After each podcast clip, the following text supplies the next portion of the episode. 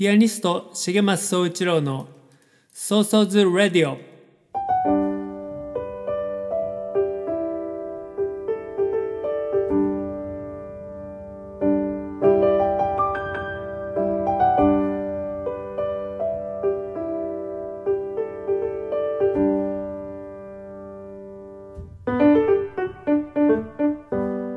この番組はピアニストの重松総一郎が音楽や芸術に対する思い日々の活動のことアーティストとして生きるということ生活や社会子育て政治のことなど気軽に話す番組です。その日の即興演奏など音楽も豊富にお届けします。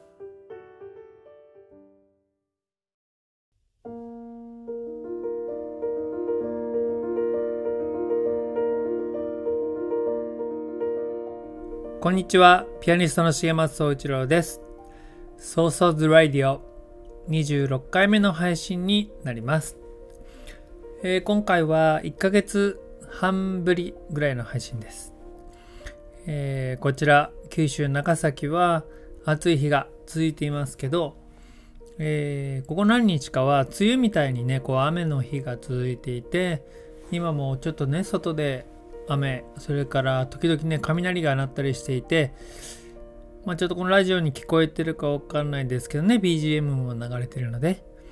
皆さんのお住まいの地域はいかがでしょうか。ちょっとね、ずっと僕、もう2週間ぐらいから喉の調子が悪くて、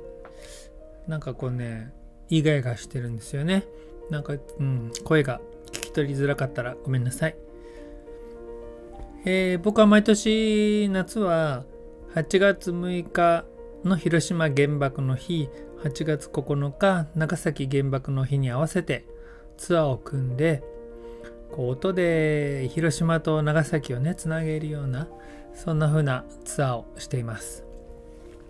今年は8月の4日から5日間広島でツアーを行ってで広島の最後のライブが終わったらもうその足ですぐ長崎に行ってそれで長月、えー、と8月9日すぐ次の日は8月9日でえー長崎市内でライブを行いました。で1日ちょっと空けて8月の11日に、えー、と長崎のね東園木っていうところにある竜頭線っていうあじゃあ竜頭線の、えー森の奥にあるカフェ風水庵っていうところでねライブを行ってその1週間続いた広島長崎のツアーを無事に終えました。えー、ね広島長崎でライブにお越しくださった皆さんありがとうございました。えーすごくねこう暑い中のツアーで今年はねちょっと途中でトラブルもあってっていうのはあの一緒にね娘と2人旅なんですけど娘がねちょっと体調を崩しちゃってあのーなかなか大変で今年はね本当忘れられ忘れられない大変なツアーになりました、えー助けていただいた広島の皆さんには本当ねもう頭が上がらないというか本当にお世話になりました、え今日の「ソーソーズ・レイディオは」えー前回に引き続きクラウドファンディングの話をします。最後まで楽しんでください。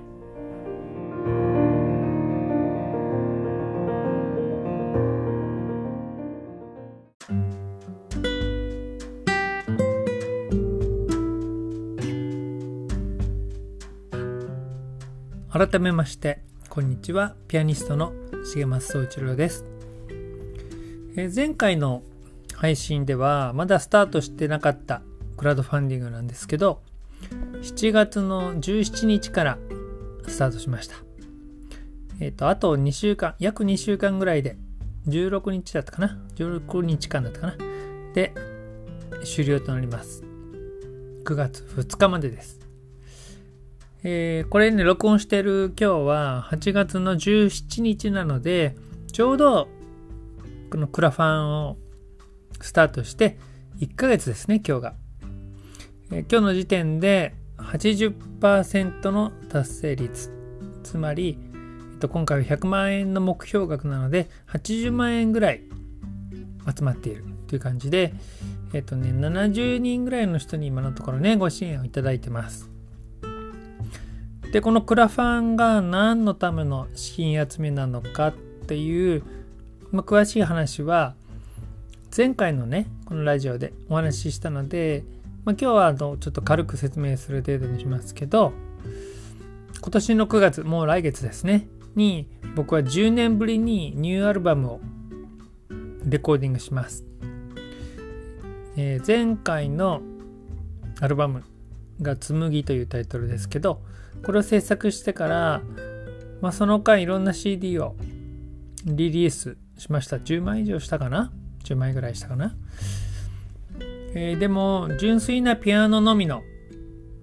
しかもちゃんとしたねライブ録音とかじゃなくて正式な録音版としては本当ね10年ぶりになります。で僕は普段年間通じてずっとツアーをしています。家にあんまりいなくてね。でその1回1回のコンサートの出演料とかチケットの収益がね僕の収入源なんですけれどもあのレコーディングのためにライブを休むとそのね収入がストップしてしまう上にレコーディングにも100万円前後のねお金が必要になってしまうので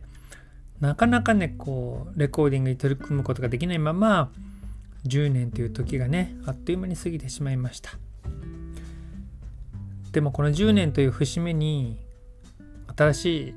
CD を録音しようと今年は、えー、今年のね今年の初めに思い立ってで、まあ、クラウドファンディングっていうね、今システムがありますので、それを利用して、皆さんからごご支援いただいて、資金集めを行って、それでレコーディングしようということで、今回このね、プロジェクトを立ち上げました。で、クラウドファンディングといえば、もちろんその何のためにどんなことをやるかっていうのがメインなんですけど、その、ご支援してくださる方からしたら、気になるのはやっぱリターンリターンって返礼品ですね。で今回はえっ、ー、と10コース10種類のリターンをこう値段に分かれてるんですけど、あの作りました。で全ての、えー、コースにその新しい新作のねアルバムがついていてそれ以外にも、えー、ライブの500円の割引券っていうのとそれからオンラインでね発売記念ライブをやろうと思うのでその参加券っていうのが、えー、つきます。その新しい CD ライブの割引券オンライン発売記念ライブの参加券っていうのが基本セットですね。これはこの10種類全部のコースにつきます。で、基本セットのみっていうもちろんコースもあって、それが一番あの価格がね、支援額が一番低いやつなんですけど、その他の9種類っていうのはどんなのがあるかっていうと、えー、お菓子がついたもの。このお菓子っていうのは僕のね、あの友人も盟友である、詩人の稲尾紀彦くんがやってる菓子美穂っていうね、お菓子屋さんのお菓子の詰め合わせ。これにはね、のりへいくんがえー、詩のね新しい CD に合わせて詩の書き下ろしの詩を書いてくれるんですけど歌詞とね詩がついた。そのセット。あとは、えー、初,、ね、発売記念のボーナス CD 付き。えっ、ー、と今度レコーディングこれアルバムしますけど、えー、それに合わせてねちょっとなるべくこう最後時間余らせてクラウドファンディングのお礼のためのボーナス CD っていうのもおそらくこう1時間即興演奏するようなそういう CD になると思うんですけど、えー、その CD がねついたもの。それから発売記念 T シャツ。これはあのえーと、新しい CD のジャケットのデザインを多分活用すると思うんですけど T シャツ付き。それからその新しい CD が1枚じゃなくてね3枚のセットになったもの。それから、えー、出張のライブ、まあ、つまり普段の僕の生のライブですね。その出張ライブの依頼付き、えー、それからうちでね長崎の我が家であなたのためにプライベートライブをやりますよっていうね、えー、プライベートライブ券付き。それからあなたの限定のオリジナル CD 付き。これは例えば個人でもいいし誰かプレゼント贈り物でもいいしお店のね BGM 用の CD とかねあとはなんかヨガとかする人がヨガの時にかける CD とかね。あなたのご希望に合った演奏を僕がして作る世界に1枚だけの CD ですね。その CD です。月それからついこの間1個リターンを追加したんですけど、えー、オンラインライブ付き。あなたのためのオンラインライブ付き。やっぱなんか僕に演奏依頼頼みたくても、うんと、すごく遠くにね住んでるていう方もいらっしゃると思うので、まあ、オンラインで届けるあなたのためのオンラインライブですね。これはあの個人の方だけじゃなくて、えっ、ー、と、なんか既存のね、グループとか団体、学校とか PTA とか、なんかのサークルとか、えー、なんか企業とかでもね、そういう団体のためのオンラインライブでもいいし、うちの家族のためにやってくださいみたいなね、そういうご家族のためのものでもいいんです。つまり、その1回のライブ配信を複数の人でね、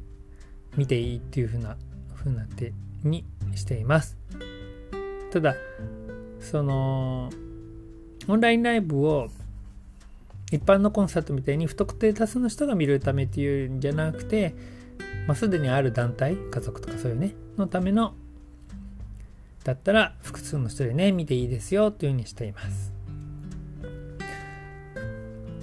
でこのクラファンっていうのは終了するまでプロジェクトがね終了9月2日でしますけどするまではその誰が支援してくれたかっていうのは僕には分からない仕組みになっていてあのまあ一人支援が来るたびに今支援者が来ましたっていうねメールが僕届くんですけどユーザー ID と価格だけが書かれてあってユーザー ID はそのイニシャルとかにしてる人はね察しがつくけどそれだけではないので、えー、誰がどんな人がリターンくれたあのリどんなリターンを選んだか誰がどんなリターンを選んだか僕からは分からない仕組みになってます。ですでにライブの依頼のやつをね選んでくれた人はもう6人ぐらいいたりそのオリジナルの CD の依頼も1人ぐらいいるんですけど果たしてどこの地域からのね依頼なのかとかもわからない状態です。一組一人だけ連絡くれた人がいて富山の人でしたけど僕富山演奏行ったことがないのでねわあぜひぜひってってね連絡を取り合ったんですけど、まあ、どこからね演奏依頼が来てるかわかんないんですけどね。だからそういうこうこの後どこの誰なのかが分かるのでそういう新しいこう出会いとかねっていうのを待ってるんだなと思うとね楽しみだなと思います。でこの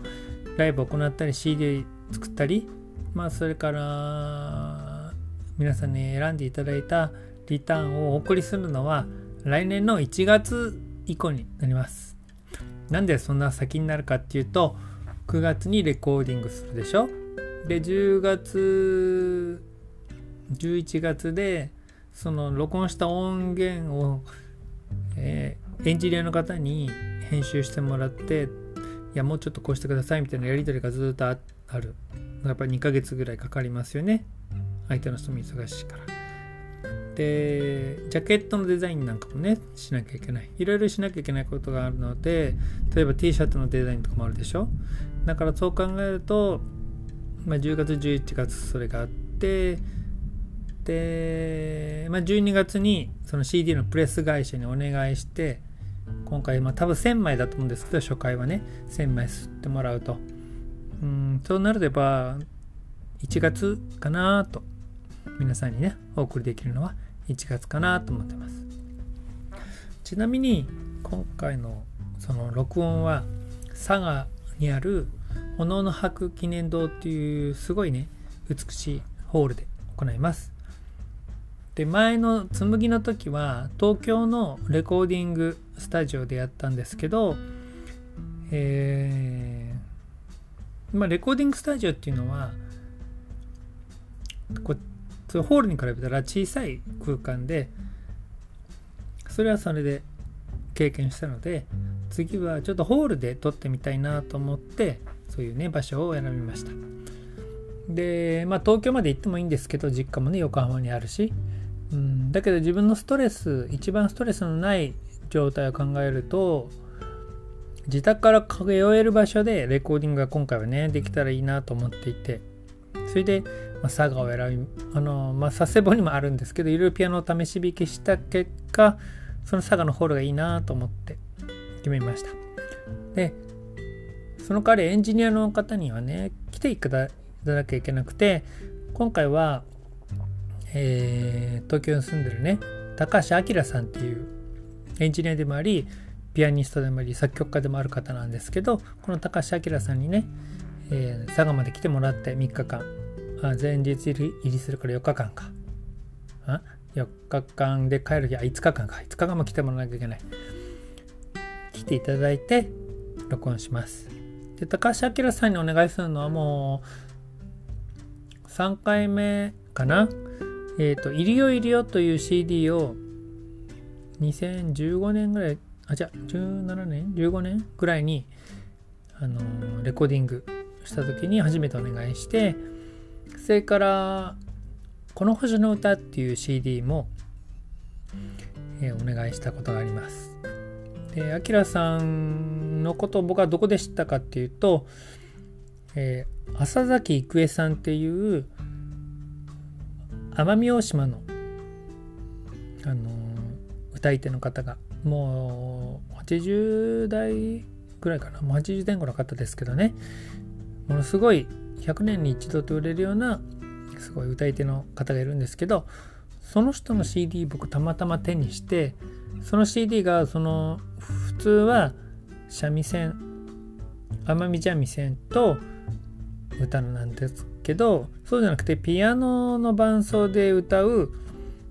奄美の民謡の CD になっててそれがね本当に素晴らしくて今も聞き返すね本当に素晴らしいと思うんですけど、まあ、こんなこんな CD いいなと思って調べたらその録音されてる方がピアニストでもあってそれが高橋明さんっていう方なんだってことが分かってそれでお願いしたのがねきっかけです。とねどんな CD になるかすごい楽しみで僕もね楽しみです。でクラウドファンディングの方なんですけど、まあ、今ね80%っていうのも、えー、すごくゆっくりじわじわじわじわ増えてきたここまで来たっていう感じであのー、僕みたいなこうねまあそんな有名じゃないアーティストの CD 制作のプロジェクトなんで、まあ、クラウドファンディングでよくある人気があるものって、えー、私の街にクラウクラフトビールの工房を作ろう作るとかであのリターンでビール何本セットもらいますみたいな。そういうのはほら日本中のビール好きがおおっと思うわけじゃないですか。そういうのとかあとはよくあるのはこうすごい便利な、えー、パソコン周りの周辺機器デジタルガジェットみたいなやつとか。あとは、うんと僕は前読んだ本で日本で一番たくさんの支援金を集めたプロジェクトはえっと電動バイク折りたたみの電動バイク。電動バイクっていうか、アシスト自転車とバイクの中間みたいな、バイクに近いのかな？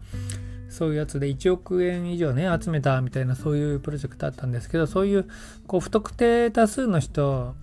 に幅広く支援してもらえる、そういうのがやっぱり人気があって、まあ、僕みたいな、こう、一人のアーティストの CD ってなると、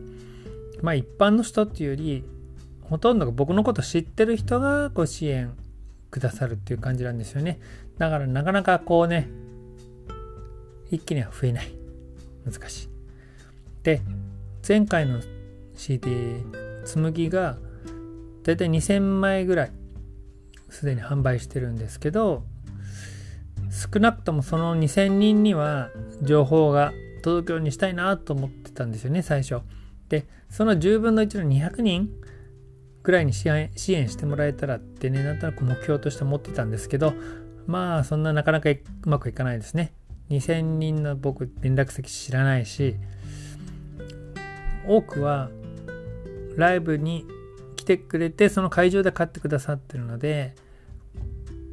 うん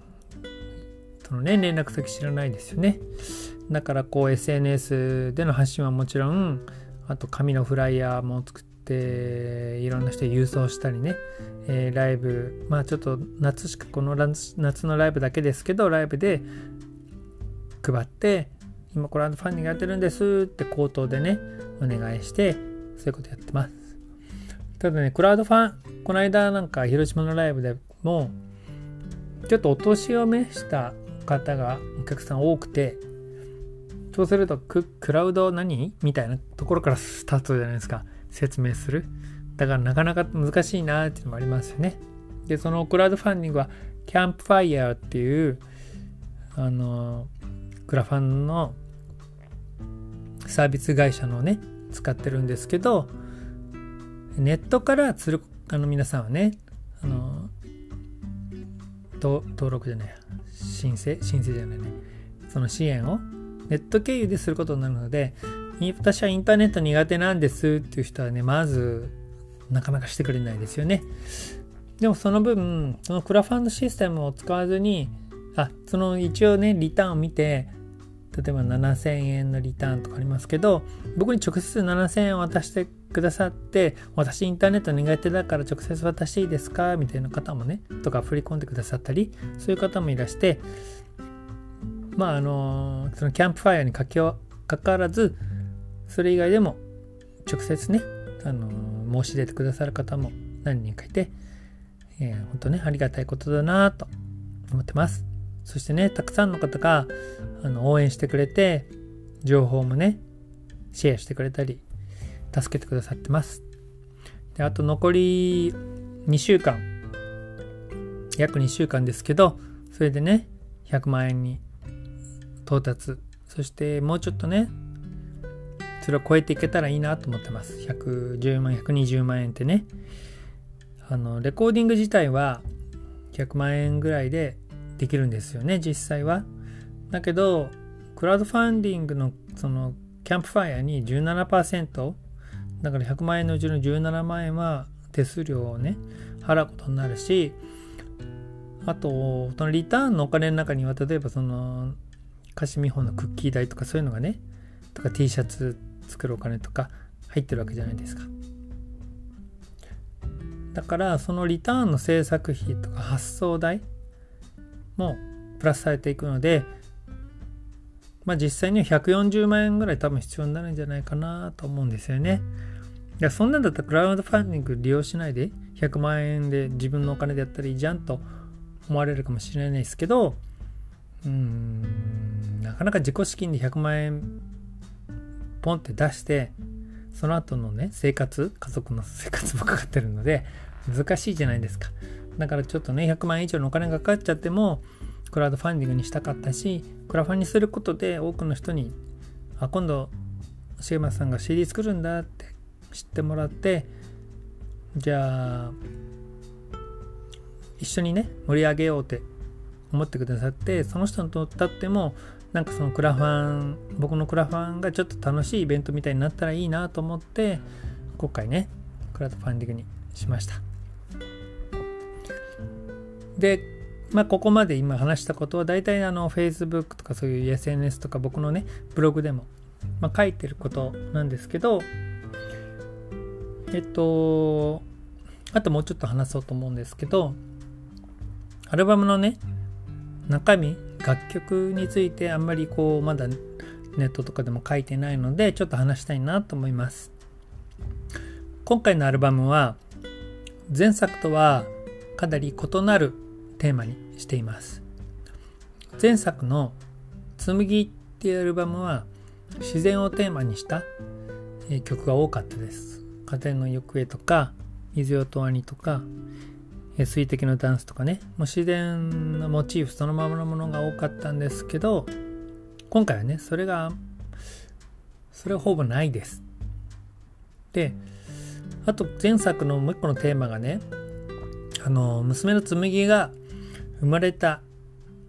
翌年に作ったアルバムなので命の誕生っていうのもテーマにしていました。で僕はその紬がね生まれた時立ち会いをした立ち会ったんですけどこう17時間だったかな？かけて生まれてきたんですけど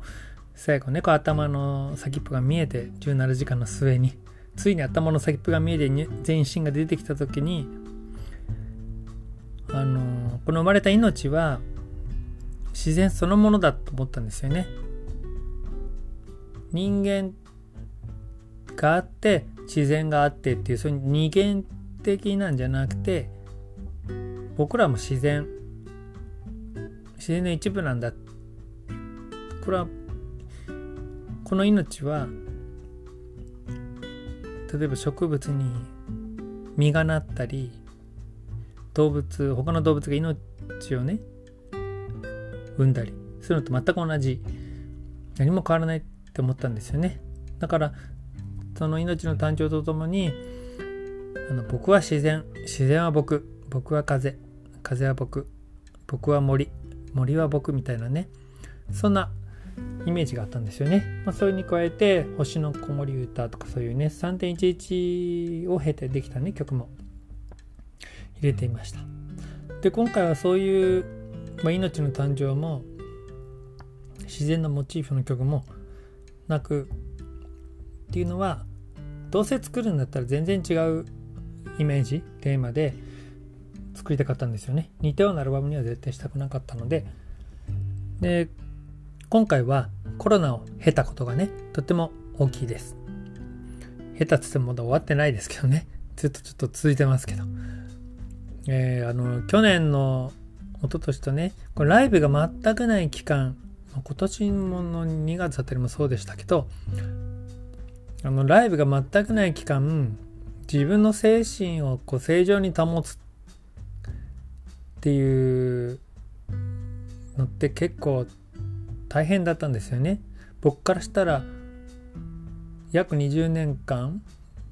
走り続けたわけじゃないですか。常にライブをしてそれが全くできなくなった。収入も止まった。っていう中でこう精神を正常に保つっていうのはすごくもう本当大変で毎日、ま、ピアノに向かってその演奏するのも正常に保つ方法の一つでもあったし瞑想もね5分でもいいからやるようにしてたんですよね。でその瞑想とかやマインドフルネス的なことをねやっていてなんかこうある種の一つの感覚新しい感覚を得たんですよね。でその自分っていう存在がありますよね。えっ、ー、と体が、まあ、心があって魂があって体があって体には筋肉があって骨があって感覚があって皮があってそういうで皮の外に外がありますよね外の世界その自分と自分の外との間の境界線隔ててるものがこうなくなって自分が透明になって外の世界と一緒になる一体になるような感覚。その瞑想してると本当自分があの空っぽになって透明になる。僕いつも同じあの海辺でねうちから10分ぐらい歩いていける海っていうか川っていうかねあると川の河口かな？があるんですけどそこでいつもね瞑想してるんですけど僕がそこに行くと鳥の声がして風の音がしてで周りにあの建物も道路もあんまないのでそうもないしで目の前には水が広がっていてその中で自分がこうただ佇んでいるとなんかこう外の世界と自分が一体になったような感覚があって、えー、自分の中の宇宙と外の宇宙がつながってこう一つになるようなそういう感覚を持つ持ってたんで持ったんですよね。でその世界は閉じかも閉じこもったものではなくてどんどん拡張していく広がっていくような感覚が広がっていくようなもうコロナで内へ内へと気持ちも生活も行きがちだったけど、えー、それが外でそうやって瞑想してるとね広がっていくようななんかそういう感覚があってそれを演奏しててもそういう感覚を結構持ってるようになったんですよね。で今回そういうちょっと宇宙が広がっていくようなそんなイメージもテーマの一つとして入れています。今説明をしててもね分かりにくいと思うんですけど、えー、はいそんなテーマでもあります。でもう一つはそのコロナによって、えー、僕らは分断も経験したしそれから世界が助け合って生きていくようなパンデミックでそういう支え合う寄り添うことの大切さも知った。だけどそこでまたロシアがウクライナに侵攻して世界が分断した。そういう中でそういう世界の分断を乗り越えて僕らがつながり合ったり一緒に困難をこの困難な時代を乗り越えていく。なんかそういうことをテーマにしたいなと。聞いた人が、まあ、僕の音楽なんてそんなに誰の役にも立たないかもしれないけど聞いてくれたあなた誰どこかのあなたがなんかこう勇気をもらったり希望をもらったりこの大変な時代でもそういうアルバムになったらいいなと願っている。そんなアルバムです。ですでにもうライブでよく弾いていてでも正式にはレコーディングしていなかったっていう曲も収めますし新しい曲もね収めます。で今いつも僕午前中に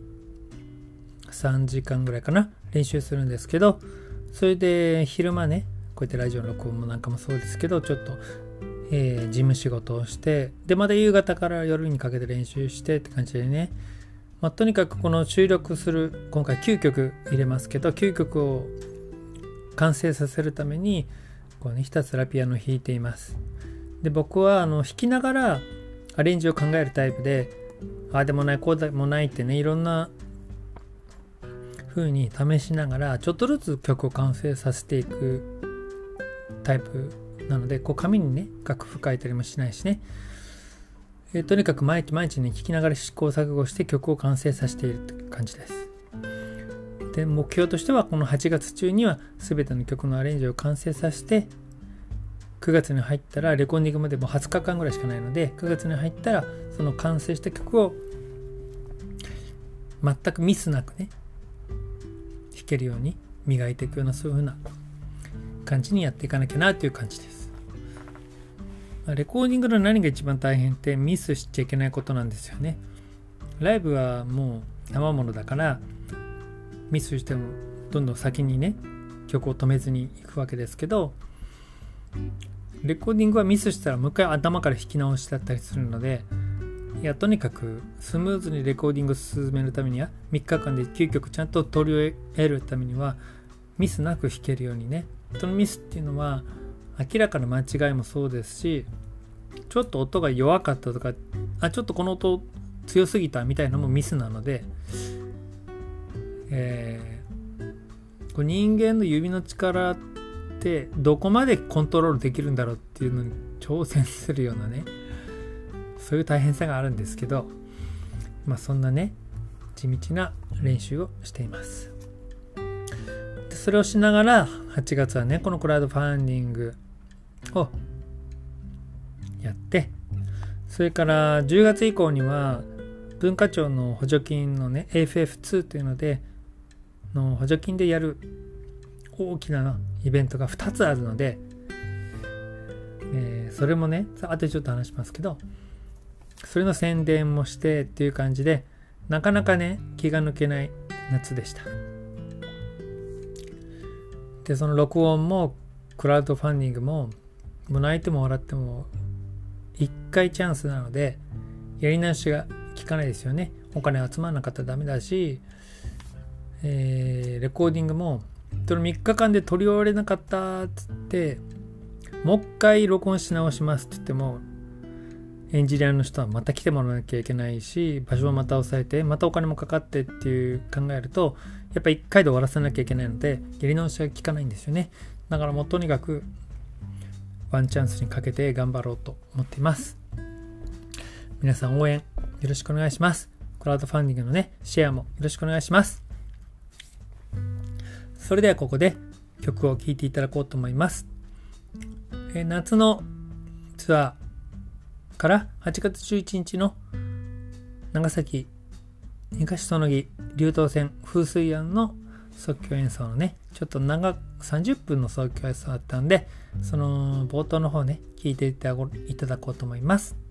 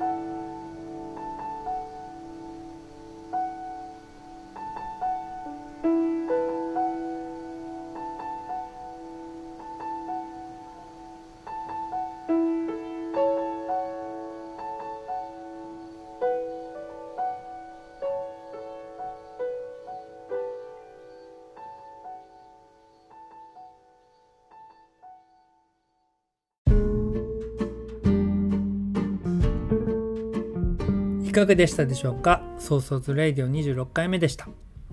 え、ちょっとね、最初にも言いましたけど、喉の調子がずっと悪くて、今ちょっと最初よりだいぶ枯れてきてんじゃないかな。お聞き苦しくてね、申し訳なかったです。えっ、ー、と、ここでライブのお知らせです。え、9月はレコーディングのためにライブをね、レコーディング終わるまでは一切入れてないんですけど、今月末、来週、もう来週か、来週の金曜日に、ちょっとね、実家の用事で横浜に帰ることになったので、それに合わせて東京国分寺の